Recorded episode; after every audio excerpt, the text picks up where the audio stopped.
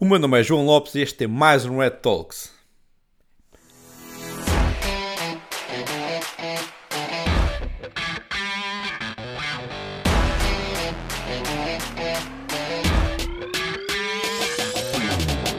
No episódio de hoje, eu e o Fábio. Olá, Fábio. Olá. Vamos falar sobre o ataque à Ferrari, sobre as vulnerabilidades encontradas no Exchange e sobre a vulnerabilidade CVE 2022-40684. Isto é, isto é para deixar os ouvintes aqui com curiosidade para saber que CVE é este, claramente, e qual é a empresa por trás. Tem que ficar a ouvir até ao final, Claro esta sim, a claro ideia. sim. Vamos deixar- Deixar-me para o final só mesmo para criar aqui, eh, eh, manter a, a malta durante todo o podcast. Começando aqui pelo ataque da Ferrari. eh, não sei se Notem, isso. Notem que temos aqui connosco um super especialista em Fórmula 1, ok? que vai-nos aqui comentar o ataque da, da Ferrari. Claramente, força, força, seu especialista. Bem, falando aqui da parte da, da segurança da coisa, no início deste mês, eh, a fabricante de automóveis da Ferrari foi atacada pelo grupo Ransom XX. XX. Eh, curiosidade, este foi o mesmo grupo que atacou a Sonai em Abril. Foi o mesmo, o mesmo atacante. Só com uma Ahm, diferença. Eles aí tinham pá, aí 400 gigas ou 500 gigas ou o que é que era. É verdade. Uh, aqui no caso da, da Ferrari, apenas 7 GB, apenas, entre aspas, apenas 7 GB de informação foram encontradas na Deep Web, um, a- desde contratos, faturas, informações internas e, mais importante aqui no meio disto tudo, pa- principalmente para quem conhece uh, a marca e, e a parte da, da construtora, manuais de reparação, que é algo que impacta bastante a marca, porque a Ferrari é essa das poucas fabricantes que não divulga os manuais de reparação nem aos seus um, mecânicos mais certificados. É preciso ter um nível de exigência enorme para que estes manuais sejam, sejam, sejam passados.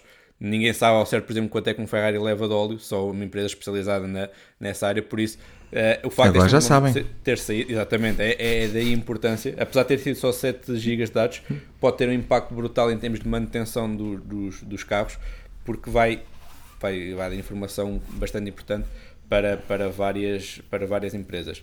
Hum, para mim, o mais inter- interessante deste ataque nem é, nem é esta parte, é o facto da empresa negar o ataque. Ou seja, a marca diz que não foi atacada, não tem qualquer compromisso, nem houve nenhum comprometimento da empresa em termos de, de ransomware e não há qualquer evidências do ataque. Ahm, e o grupo que atacou, diferentemente também do que é normal de- no- nos grupos, ah, não fez qualquer pedido de resgate para esta informação, ahm, nem explicou como é que procedeu o ataque, que é normalmente o que nós temos, para quem nos tem ouvido aqui nos podcasts, sabe que normalmente há duas variantes dos ataques, ou é para se exibirem, então fazem o ataque e depois divulgam como é que o fizeram só para, para dizerem que conseguem ser melhores do que, do que as empresas a defender-se. Por outro lado, é as empresas que pedem o resgate. E aqui encontramos-nos numa situação atípica para os ataques que temos visto nos últimos tempos, em que nenhuma destas ocorreu e a própria marca, apesar dos dados estarem disponíveis online, dados que nunca na vida seriam divulgados pela marca, estarem disponíveis online, eles dizem que não foram atacados. Cla- claramente que é verdade. Claramente. Tendo em conta que isto é um, um grupo de ransomware, claramente que não, não foram atacados. O que é certo é que, felizmente, agora há mais 7 GB de informação que não havia. Não é? Um bocadinho, É verdade. é um bocadinho por aí. Em relação à Mas. parte de Fórmula 1, eu não tive acesso aos dados, não sei se algum dado sobre os carros ou sobre a equipa de, de competição foram divulgados ou não, eh, mas se forem, também será algo bastante interessante eh, de perceber e, e- e poderá ser bastante impactante na, na próxima temporada. Hum, é. Espero que consigamos nos próximos podcasts ter mais alguma informação sobre este ataque, alguma coisa mais concreta de que realmente como é que ocorreu ou não, porque eh, pelo menos a mim deixa-me bastante curioso o facto da empresa dizer que não foi atacada, o grupo dizer que os atacou, mas não haver muitos dados, não, a quantidade de dados ser relativamente reduzida, 7 GB não é propriamente um grande ataque, por isso vamos esperar por mais informações e provavelmente voltaremos a este tema num podcast futuro. Passando agora aqui à vulnerabilidade encontrada no Microsoft Exchange, um, no início de- deste, do mês de agosto, uh, um grupo de pesquisa de cibersegurança do Vietnã, uh, o GTSC, descobriu duas, vulnerabilidades zero days uh, não corrigidas e comprometem uh, remotamente os servidores do Microsoft Exchange. Isto tem, pode ter um impacto uh, brutal. A Microsoft confirmou que estas vulnerabilidades estavam a ser exploradas de maneira limitada e direcionada, ou seja, quando foram detectadas já estavam a haver uh, ataques neste, nesse sentido. Um, parece que eles divulgaram responsavelmente estas vulnerabilidades Zero Day à, à, uma, à Zero Day Initiative, administrada pela Trend Micro, que a ideia é ser uma organização que, que junta este, este, tipo de informações para depois sejam passadas aos vários fabricantes um, para que sejam corrigidas os, as vulnerabilidades. Um, que foi o que foi feito. Esta informação foi passada para a Microsoft há pouco mais de 3 semanas. Um, a parte interessante é porque é que só agora é que foi revelado, ou seja, o grupo um, não, não está satisfeito com a atitude da Microsoft, deram-nos deram informação três semanas depois, não há qualquer, não houve qualquer comunicação oficial da Microsoft, não houve nenhuma maneira de corrigir esta, esta vulnerabilidade e o grupo, com, com, preocupado com este facto, uh, decidiu serem eles diretamente a alertar a comunidade e a explicarem como é que, como é que este ataque poderia ser, ou que esta vulnerabilidade uh, poderia ser resolvida no, no Exchange. Por isso, vocês que nos estejam a ouvir, que estejam, tenham Exchange uh, on-premise ativos, ou, ou vossos ou dos vossos clientes, estejam atentos um bocadinho a esta parte para perceber o que é que podem, como é que podem corrigir estas vulnerabilidades. Alright. Ora bem, então, estamos a falar de CVE 2022 41040 e CVE 2022 41042. Uh, Fábio, Fábio, já agora, Sim. aqui também para, para, para os nossos ouvintes que não estejam tão dentro desta, desta nomenclatura, hum. podes explicar um bocadinho o que é que significa este CVE? Ah, é um, é um bom ponto, João, e, e, e obrigado por fazer essa questão. CVE significa Common Vulnerability and Exposures ou em português significa vulnerabilidades e exposições comuns. CVE é um género de um glossário que classifica vulnerabilidades. Okay? Um glossário que analisa as vulnerabilidades e em seguida usa um Common Vulnerability Scoring System, este é um ponto muitíssimo importante, que é para avaliar o nível da ameaça, é atribuída uma pontuação a esse CVE e é essa pontuação depois vai ser utilizada, é tipicamente frequentemente utilizada para dar prioridade ou não à resolução dessa vulnerabilidade. Portanto, podem ir desde baixo, a nível uh, críticos, etc, etc. E depois, com base nisso, uh, a malta da IT acaba por ver se tem que adressar aquilo de forma imediata ou se é algo que pode esperar para amanhã. Um, este, este Glossário CV é um projeto dedicado um, a verificar e catalogar as vulnerabilidades em software e hardware e é mantido pelo Mitre Corporation, que é financiado pela, pela Divisão de Segurança Interna dos Estados Unidos. Basicamente é isto. Perfeito. Pronto, voltando um bocadinho ao ataque, obrigado pela explicação, voltando um bocadinho Nada. ao ataque, estavas a explicar.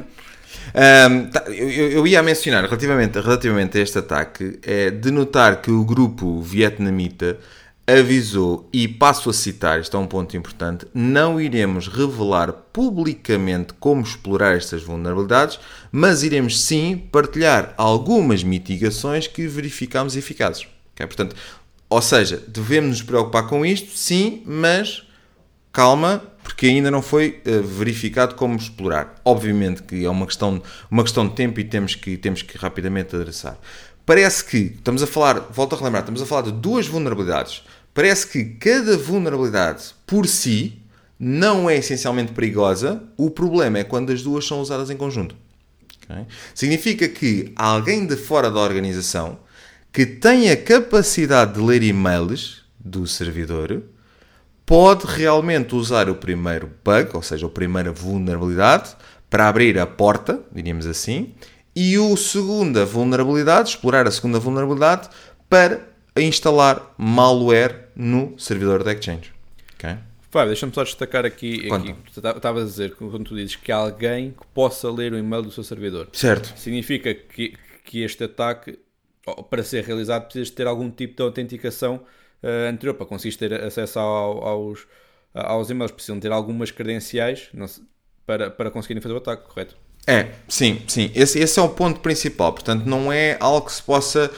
Um, eu tenho, tenho um Exchange publicado e posso fazer uma pesquisa uh, como atacante e encontrar, encontrar esses, esses servidores e, e atacá-los, explorar esta vulnerabilidade. Não. Eu preciso de, de facto de ter alguma componente de autenticação do meu lado, algumas credenciais do meu lado. Não sabemos exatamente que tipo de credenciais são necessárias.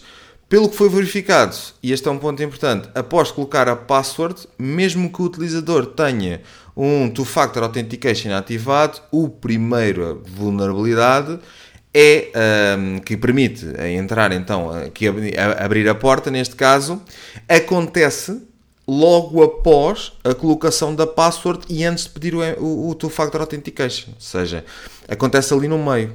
Neste, no final, o que significa que o atacante só precisa de password, que já é, que já é melhor do que não precisar de nada, atenção. É? Certo, mas pronto, necessitando de password, uh, podemos considerar provavelmente que esta vulnerabilidade, apesar de ter sido muito falada, não é tão grave como a, a, a da Proxy Shell que aconteceu em 2021, certo? Precisas pelo menos ter uma palavra passe. Sim, sim, completamente de acordo. Aliás, nós falámos, de, nós falámos desta vulnerabilidade do Exchange em 2021. Creio que foi o último. Sim, foi o último episódio da, da temporada 2 do, do, dos Red Talks. Um, e falámos mesmo desta, desta vulnerabilidade encontrada no, no, no Exchange. De facto, não é tão grave, porque aqui tem que se ter já algumas credenciais, portanto, não está totalmente, totalmente exposto. Um, entretanto, a Microsoft publicou algumas mitigações que considerem, consideram, reparem neste ponto, que irá minimizar o risco, mas em momento nenhum informa que fica resolvido. Atenção, ok? Portanto, dificulta o processo do atacante, mas isso não quer dizer que fique resolvido. A Microsoft surgiu duas ações. A primeira, essencialmente, é uma configuração no, no IIS, fazendo um URL rewrite, e que, em teoria, irá dificultar a primeira fase do ataque, ou seja, aquela abertura de, de, de, de, acesso. E o segundo, apesar deles inicialmente terem dito que, como segunda ação de, mitigação, era bloquear algumas portas TCP, eles já retiraram isso do artigo oficial e agora dizem que a segunda fase é desabilitar o Remote PowerShell Access para users não admin. Ou seja, em teoria aqui, um utilizador que tenha isto habilitado, basta eu obter umas credenciais de um utilizador qualquer que tenha acesso ao e-mail eu consigo fazer uso destas vulnerabilidades. Okay? Que é uma coisa extremamente simples de um atacante fazer obter credenciais de qualquer utilizador da, da rede. Um, no decorrer desta semana, e este é o ponto engraçado, já foi, já vi no Twitter que é facilmente possível ultrapassar estas mitigações informadas para a Microsoft. Portanto, dificulta, mas pelos vistos não dificulta assim uh, tanto. Agora, o que é que se pode fazer então ao final? Bem, temos, na, minha, na minha ótica só temos duas opções. Ou se migra para o Office 365, porque a verdade é que estas vulnerabilidades só são disponíveis em Microsoft Exchange. Atenção a um ponto muito importante. Não esquecer e isto é muito típico que acontece em muitas empresas, que a sua dada altura tinham Microsoft Exchange okay? e depois migraram para o Office 365. E neste processo de eh, migração ficaram com um cenário híbrido, em que têm o Exchange ainda on-prem, mas também já têm o Office 365. E alguns dos clientes que eu conheço até se esqueceram, e de certeza absoluta, que não se recordam que têm o Exchange ainda ativado, ok? Portanto, mesmo que eu tenha Office 365, mas depois tenha o Exchange on-prem, eu vou ser alvo desta vulnerabilidade. Portanto, muita atenção a isto. Quem é 100% Office 365 não terá problema. Quem tem um Exchange, tenham atenção a este ponto. O que é que podemos fazer entretanto? Para quem tem Exchange, é esperar que, que a Microsoft nos dê os patches de, de, segurança para resolver este problema. Basicamente, não há assim muito mais a fazer. E, e esperar que até que venham os patches eh, não ocorra nada nas organizações, porque não há grande, grande solução para, para isto. É, no fundo, eu acho que esta, estas, estas mitigações dadas pela Microsoft, principalmente a segunda, desabilitar o PowerShell Access para não users admins, e depois o resto é, pá, é, é ter cuidado contra ataques phishing e engenharias sociais, etc. Portanto, mais do mesmo, mais do mesmo. Ok, então, passando aqui para o, o último tema, uh, a outra vulnerabilidade que muitos de vocês estavam a querer, a querer ouvir, uh, falávamos um bocadinho sobre a CVE 2002 40684, uma vulnerabilidade de autenticação crítica descoberta em empresas de uh, descoberta em equipamentos uh, da empresa de cibersegurança Fortinet. Uh, na semana passada, a Fortinet já adressou uma vulnerabilidade de bypass autenticação que impacta múltiplos produtos da sua empresa, como as FortiGate Firewalls, a FortiSwitch e FortiProxys Web Proxies. Ponto 1. Um é preciso uh, adressar aqui a coragem dos fabricantes de cibersegurança em publicar estas informações. Que vulnerabilidades todos têm. Okay? E a verdade é que, principalmente, e é expectável sempre no que toca a empresas de cibersegurança, que tenham um comportamento exímio no que toca a esta componente de vulnerabilidades. Acho que esta empresa de cibersegurança fez muitíssimo bem, portanto, uh, uh, adressou a problemática, lançou imediatamente um, um, uma correção numa versão do sistema operativo superior, um, mas na mesma informou publicamente que existia esta vulnerabilidade, uh, explicou exatamente em que consiste, quais os equipamentos que estão, que estão afetados e e, pediu a todos os clientes que fizessem a atualização que resolve. Excelente. Poderiam não ter dito nada, simplesmente lançar a atualização e descobria-se mais tarde, provavelmente. Portanto, acho que fizeram neste campo aqui, tiveram muitíssimo bem e o importante é que se consiga resolver. Falando desta vulnerabilidade em particular, esta vulnerabilidade permite que o atacante consiga fazer um bypass à autenticação e fazer login nos dispositivos vulneráveis. Que dispositivos vulneráveis são estes? São como, como tu já disseste muito bem, João, os uh, firewalls, os switches, os, os web proxies, que tenham, neste caso nas, nas, nas, nas firewalls, que tenham a versão 7.0.0 até a 7.0.6. Portanto, para todos esses que têm essas versões, o fabricante um, ehm, deixa aqui como uh, obrigatório, diríamos assim, a atualização para a versão 7.0.7. Portanto, esta, esta é aqui a atualização que deve estar a ser feita de uh, imediato para não sofrer qualquer tipo de ataque. Estamos a falar aqui de uma vulnerabilidade altamente crítica e que pode muitíssimo comprometer. E quando toca aqui em equipamentos de cibersegurança, uh, é preciso ter, ter sempre muita, muita, muita atenção. E para mim, qualquer vulnerabilidade detectada neste tipo de equipamentos é do mais crítico que pode haver. Porque no final, tudo o resto depende disto.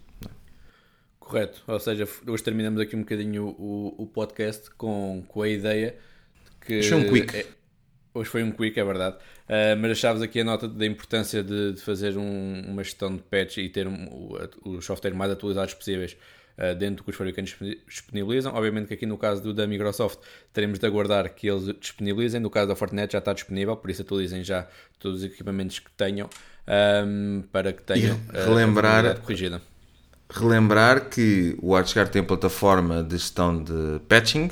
Quando, essas, quando o patch sair, poderá ser usada essa, é, poderá e deverá ser usada essa plataforma para uh, fazer, fazer a correção. Portanto, e este levanta-nos aqui um ponto que eu considero que também devemos adressar mais tarde, que é a necessidade de todos os clientes ter no seu ambiente de cibersegurança uma solução de gestão de patches.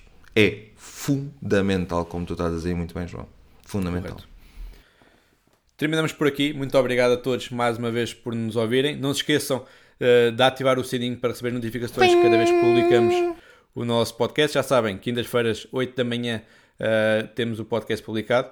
Continuamos a agradecer-vos o feedback que nos têm enviado constantemente. Obrigado por isso e voltamos a falar na próxima semana. Obrigado.